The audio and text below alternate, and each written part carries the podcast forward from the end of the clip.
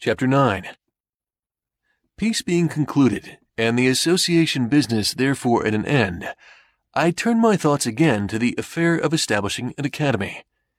The first step I took was to associate in the design a number of active friends, of whom the Junto furnished a good part. The next was to write and publish a pamphlet entitled Proposals Relating to the Education of Youth in Pennsylvania. This I distributed among the principal inhabitants gratis, and as soon as I could suppose their minds a little prepared by the perusal of it, I set on foot a subscription for opening and supporting an academy. It was to be paid in quotas yearly for five years. By so dividing it, I judged the subscription might be larger, and I believe it was so, amounting to no less, if I remember right, than five thousand pounds. In the introduction to these proposals, I stated their publication not as an act of mine, but of some public spirited gentlemen, avoiding as much as I could, according to my usual rule, the presenting myself to the public as the author of any scheme for their benefit. The subscribers, to carry the project into immediate execution, chose out of their number 24 trustees and appointed Mr. Francis, then Attorney General, and myself to draw up constitutions for the government of the Academy. Which being done signed, a house was hired, masters engaged, and the school opened, I think in the same year, 1749. The scholars increasing fast, the house was soon found too small, and we were looking out for a piece of ground properly situated, with intention to build, when Providence threw into our way a large house ready built, which with a few alterations might well serve our purpose. This was the building before mentioned, erected by the hearers of Mr. Whitefield, and was obtained for us in the following manner. It is to be noted that the contributions to this building being made by people of different sects, care was taken in the nomination of trustees, in whom the building and ground was to be vested, that a predominancy should not be given to any sect, lest in time that predominancy might be a means of appropriating the whole to the use of such sect, contrary to the original intention. It was therefore that one of each sect was appointed, vis-a-vis one Church of England man, one Presbyterian, one Baptist, one Moravian, etc. Those in case of vacancy by death were to fill it by election from among the contributors. The Moravian happened not to please his colleagues, and on his death they resolved to have no other of that sect. The difficulty then was how to avoid having two of some other sect by means of the new choice. Several persons were named, and for that reason not agreed to. At length one mentioned me, with the observation that I was merely an honest man and of no sect at all, which prevailed with them to choose me. The enthusiasm which existed when the house was built had long since abated, and its trustees had not been able to procure fresh contributions for paying the ground rent and discharging some other debts the building had occasioned, which embarrassed them greatly. Being now a member of both sets of trustees, that for the building and that for the academy, I had a good opportunity of negotiating with both, and brought them finally to an agreement by which the trustees for the building were to cede it to those of the academy, the latter undertaking to discharge the debt, to keep forever open in the building a large hall for occasional preachers, according to the original intention, and maintain a free school for the instruction of poor children. Writings were accordingly drawn, and on paying the debts, the trustees of the academy were put in possession of the premises. And by dividing the great and lofty hall into stories, and different rooms above and below for several schools, and purchasing some additional ground, the whole was soon made fit for our purpose, and the scholars removed into the building. The care and trouble of agreeing with the workmen, purchasing materials, and superintending the work fell upon me, and I went through it the more cheerfully, as it did not then interfere with my private business, having the year before taken a very able, industrious, and honest partner, Mr. David Hall, with whose character I was well acquainted, as he had worked for me for four years. He took off my hands all care of the printing office, paying me punctually my share of the profits. This partnership continued 18 years, successfully for us both. The trustees of the Academy, after a while, were incorporated by a charter from the governor. Their funds were increased by contributions in Britain and grants of land from the proprietaries, to which the Assembly has since made considerable addition. And thus was established the present University of Philadelphia. I have been continued one of its trustees from the beginning, now near forty years, and have had the very great pleasure of seeing a number of the youth who have received their education in it, distinguished by their improved abilities, serviceable in public station, and ornaments to their country. When I disengage myself, as above mentioned, from private business, I flattered myself that by the sufficient though moderate fortune I had acquired, I had secured leisure during the rest of my life for philosophical studies and amusements. I purchased all Dr. Spence's apparatus, who had come from England to lecture here, and I proceeded in my electrical experiments with great alacrity. But the public, now considering me as a man of leisure, laid hold of me for their purposes, every part of our civil government, and almost at the same time imposing some duty upon me. The governor put me into the commission of the peace. The corporation of the city chose me of the common council, and soon after an alderman and the citizens at large chose me a burgess to represent them in the assembly. This latter station was the more agreeable to me, as I was at length tired with sitting there to hear debates, in which, as clerk, I could take no part, and which were often so unentertaining that I was induced to amuse myself with making magic squares or circles, or anything to avoid weariness. And I conceived myself becoming a member who would enlarge my power of doing good. I would not, however, insinuate that my ambition was not flattered by all these promotions. It certainly was. For considering my low beginning, they were great things to me, and they were still more pleasing as being so many spontaneous testimonies of the public good opinion, and by me entirely unsolicited. The office of Justice of the Peace I tried a little by attending a few courts and sitting on the bench to hear causes. But finding that more knowledge of the common law than I possessed was necessary to act in that station with credit, I gradually withdrew from it, excusing myself by my being obliged to attend to the higher duties of a legislator in the Assembly. My election to this trust was repeated every year for ten years, without my ever asking any elector for his vote, or signifying, either directly or indirectly, any desire being chosen. On taking my seat in the House, my son was appointed their clerk. The year following, a treaty being held with the Indians at Carlisle, the governor sent a message to the House proposing they should nominate some of their members to be joined with some members of the council as commissioners for that purpose. The House named the Speaker, Mr. Norris, and myself, and being commissioned, we went to Carlisle and met the Indians accordingly. As those people are extremely apt to get drunk, and when so are very quarrelsome and disorderly, we strictly forbade the selling any liquor to them. And when they complained of this restriction, we told them that if they would continue sober during the treaty, we would give them plenty of rum when the business was over. They promised this and kept their promise, because they could get no liquor. And the treaty was conducted very orderly and concluded to mutual satisfaction.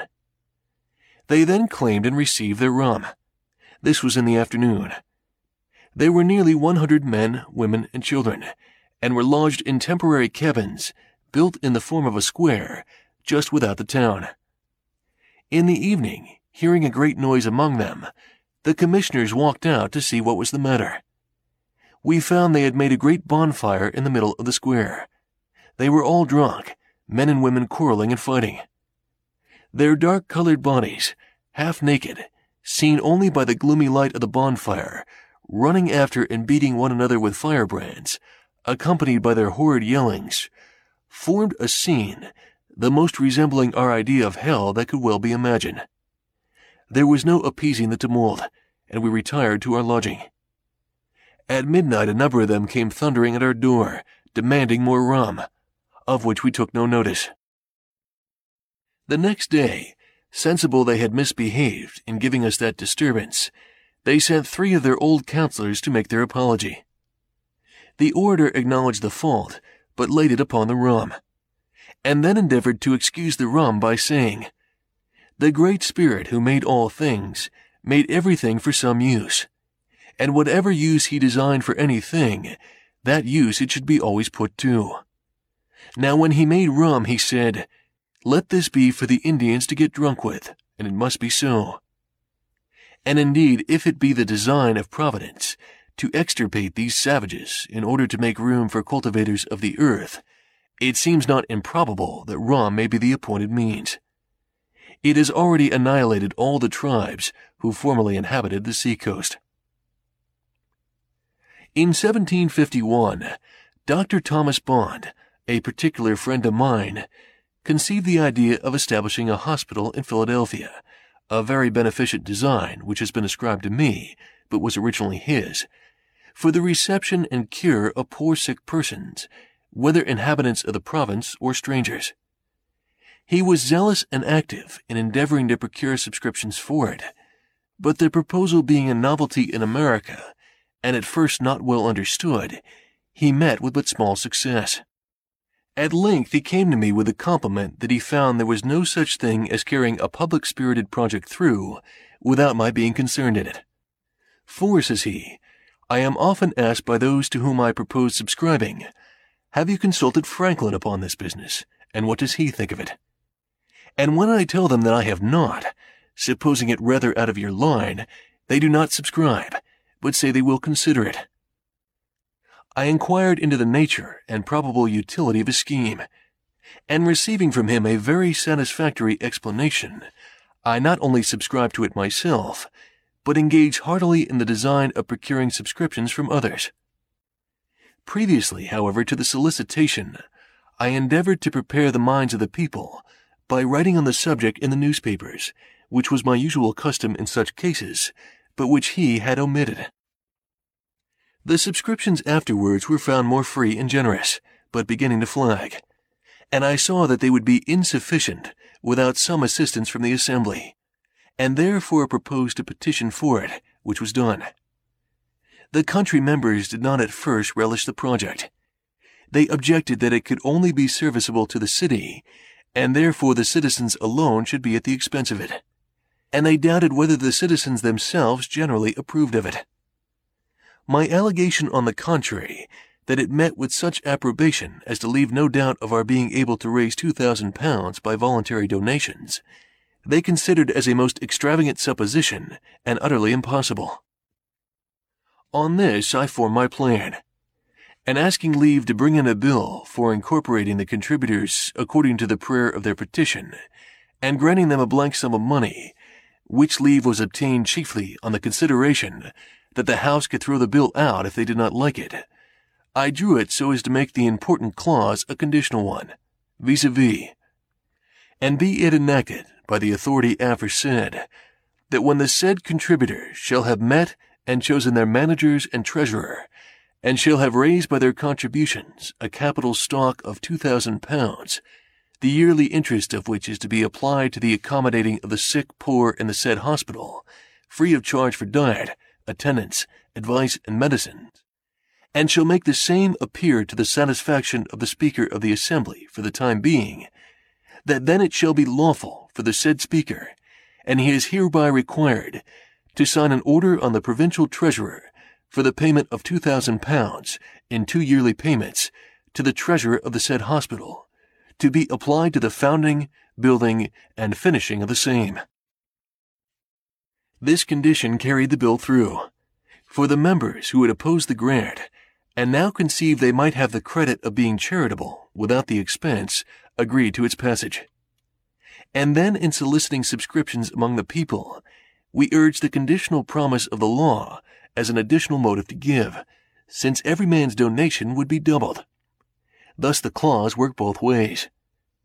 The subscriptions accordingly soon exceeded the requisite sum, and we claimed and received the public gift, which enabled us to carry the design into execution.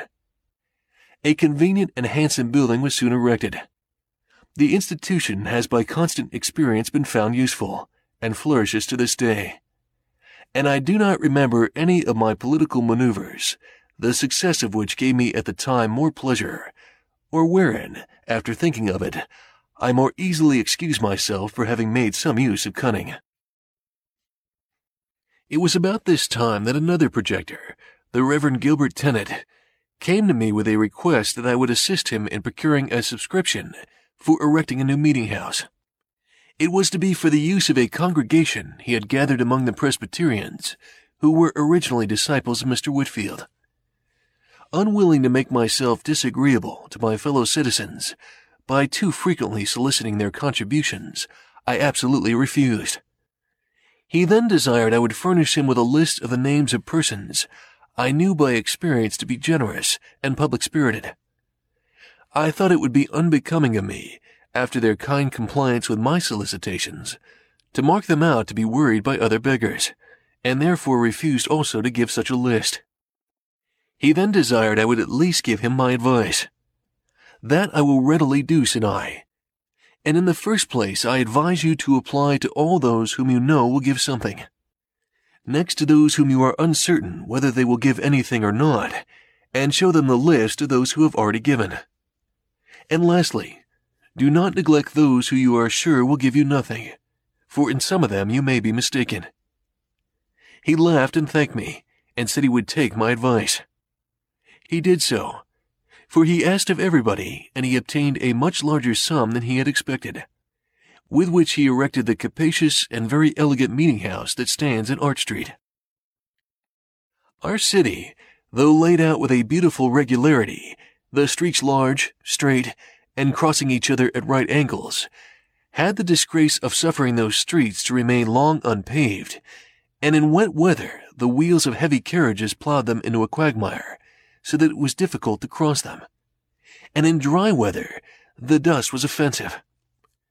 I had lived near what was called the Jersey Market, and saw with pain the inhabitants wading in mud while purchasing their provisions. A strip of ground down the middle of that market was at length paved with brick, so that being once in the market they had firm footing, but were often over shoes and dirt to get there.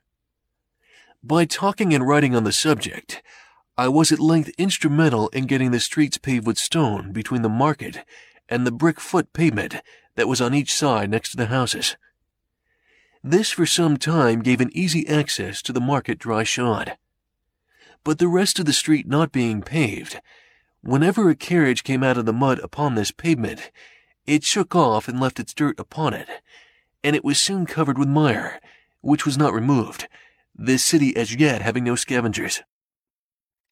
After some inquiry, I found a poor industrious man who was willing to undertake keeping the pavement clean by sweeping it twice a week, carrying off the dirt from before all the neighbors' doors, for the sum of sixpence per month to be paid by each house. I then wrote and printed a paper setting forth the advantages to the neighborhood that might be obtained by this small expense. The greater ease in keeping our houses clean, so much dirt not being brought in by people's feet. The benefits to the shop by more custom, etc., as buyers could more easily get at them.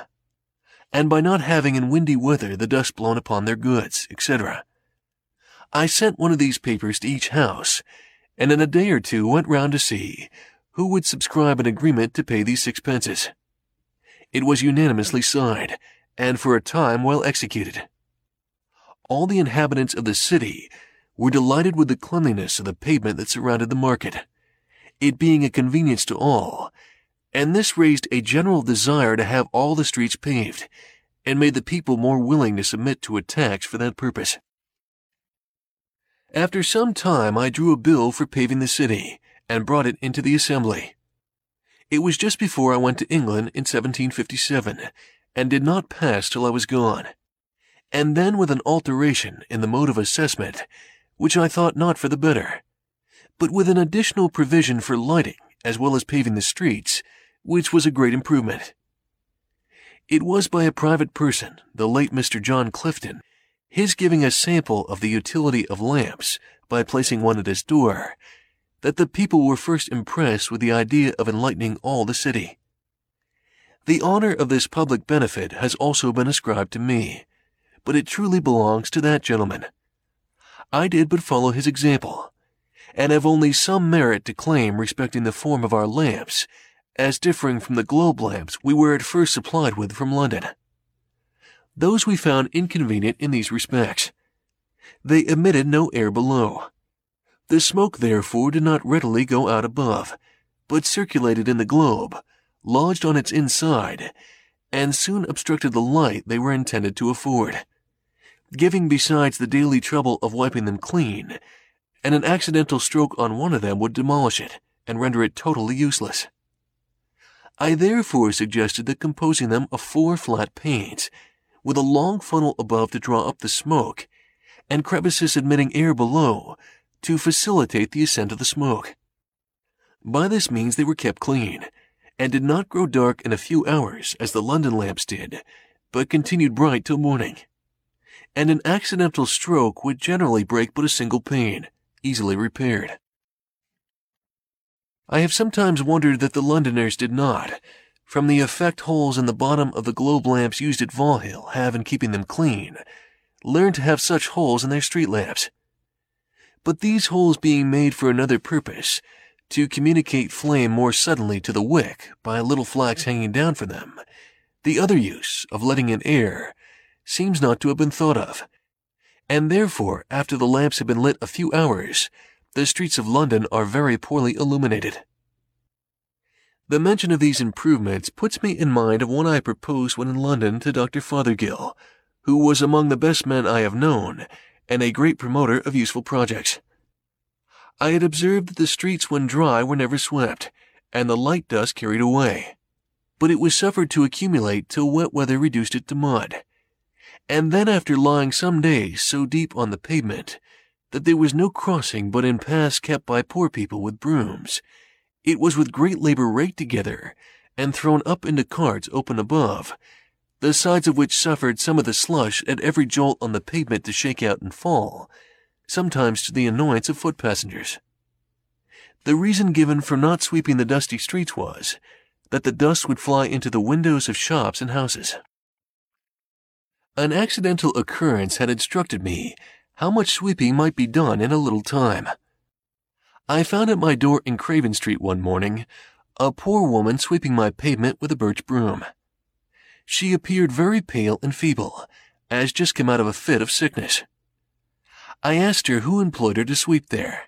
She said nobody, but I am very poor and in distress, and I sweeps before gentlefolks' doors and hopes they will give me something. I bid her sweep the whole street clean, and I would give her a shilling. This was at nine o'clock. At twelve she came for the shilling. From the slowness I saw at first in her working, I could scarcely believe that the work was done so soon, and sent my servant to examine it, who reported that the whole street was perfectly swept clean, and all the dust placed in the gutter, which was in the middle. And the next rain washed it quite away, so that the pavement and even the kennel were perfectly clean. I then judged, if that feeble woman could sweep such a street in three hours, a strong, active man might have done it in half the time. And here let me remark the convenience of having but one gutter in such a narrow street running down its middle, instead of two, one on each side near the footway. For where all the rain that falls on a street runs from the sides and meets in the middle, it forms there a current strong enough to wash away all the mud it meets with. But when divided into two channels, it is often too weak to cleanse either, and only makes the mud it finds more fluid so that the wheels of carriages and feet of horses throw and dash it upon the foot pavement, which is thereby rendered foul and slippery, and sometimes splash it upon those who are walking. My proposal communicated to the good doctor was as follows. For the more effectual cleaning and keeping clean the streets of London and Westminster, it is proposed that the several watchmen be contracted with, to have the dust swept up in dry seasons, and the mud raked up at other times, each in the several streets and lanes of his round. That they be furnished with brooms and other proper instruments for these purposes, to be kept at their respective stands, ready to furnish the poor people they may employ in their service. That in the dry summer months, the dust be all swept up into heaps at proper distances, before the shops and windows of houses are usually open, when the scavengers with clothes covered carts shall also carry it all away.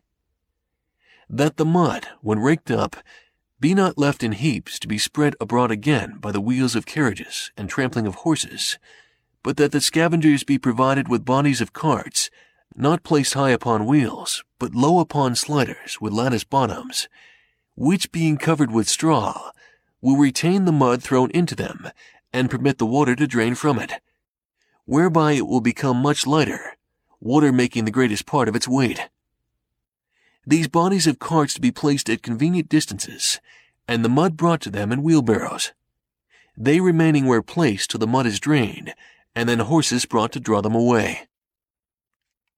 I have since had doubts of the practicability of the latter part of this proposal, on account of the narrowness of some streets, and the difficulty of placing the draining sleds so as not to encumber too much the passage. But I am still of opinion that the former, requiring the dust to be swept up and carried away before the shops are open, is very practicable in the summer when the days are long. For in walking through the Strand and Fleet Street one morning at seven o'clock, I observed there was not one shop open, though it had been daylight and the sun up above three hours. The inhabitants of London choosing voluntarily to live much by candlelight and sleep by sunshine, and yet often complain, a little absurdly, of the duty on candles and the high price of tallow. Some may think these trifling matters not worth minding or relating. But when they consider that though dust blown into the eyes of a single person, or into a single shop on a windy day, is but of small importance, yet the great number of the instances in a populous city, and its frequent repetition gives it weight and consequence, Perhaps they will not censure very severely those who bestow some attention to affairs of this seemingly low nature. Human felicity is produced not so much by great pieces of good fortune that seldom happen, as by little advantages that occur every day. Thus, if you teach a poor young man to shave himself and keep his razor in order, you may contribute more to the happiness of his life than in giving him a thousand guineas the money may be soon spent, the regret only remaining of having foolishly consumed it. But in the other case, he escapes the frequent vexation of waiting for barbers, and of their sometimes dirty fingers, offensive breaths, and dull razors. He shaves when most convenient to him, and enjoys daily the pleasure of its being done with a good instrument. With these sentiments I have hazarded the few preceding pages, hoping they may afford hints which some time or other may be useful to a city I love, having lived many years in it very happily, and perhaps to some of our towns in America. Having been for some time employed by the Postmaster General of America as his comptroller in regulating several offices and bringing the officers to account, I was upon his death in 1753 appointed jointly with Mr. William Hunter to succeed him by a commission from the Postmaster General in England. The American office never had hitherto paid anything to that of Britain. We were to have six hundred pounds a year between us if we could make that sum out of the profits of the office. To do this, a variety of improvements were necessary. Some of these were inevitably at first expensive, so that in the first four years, the office became above nine hundred pounds in debt to us but it soon after began to repay us. And before I was displaced by a freak of the ministers, of which I shall speak hereafter, we had brought it to yield three times as much clear revenue to the crown as the post office of Ireland.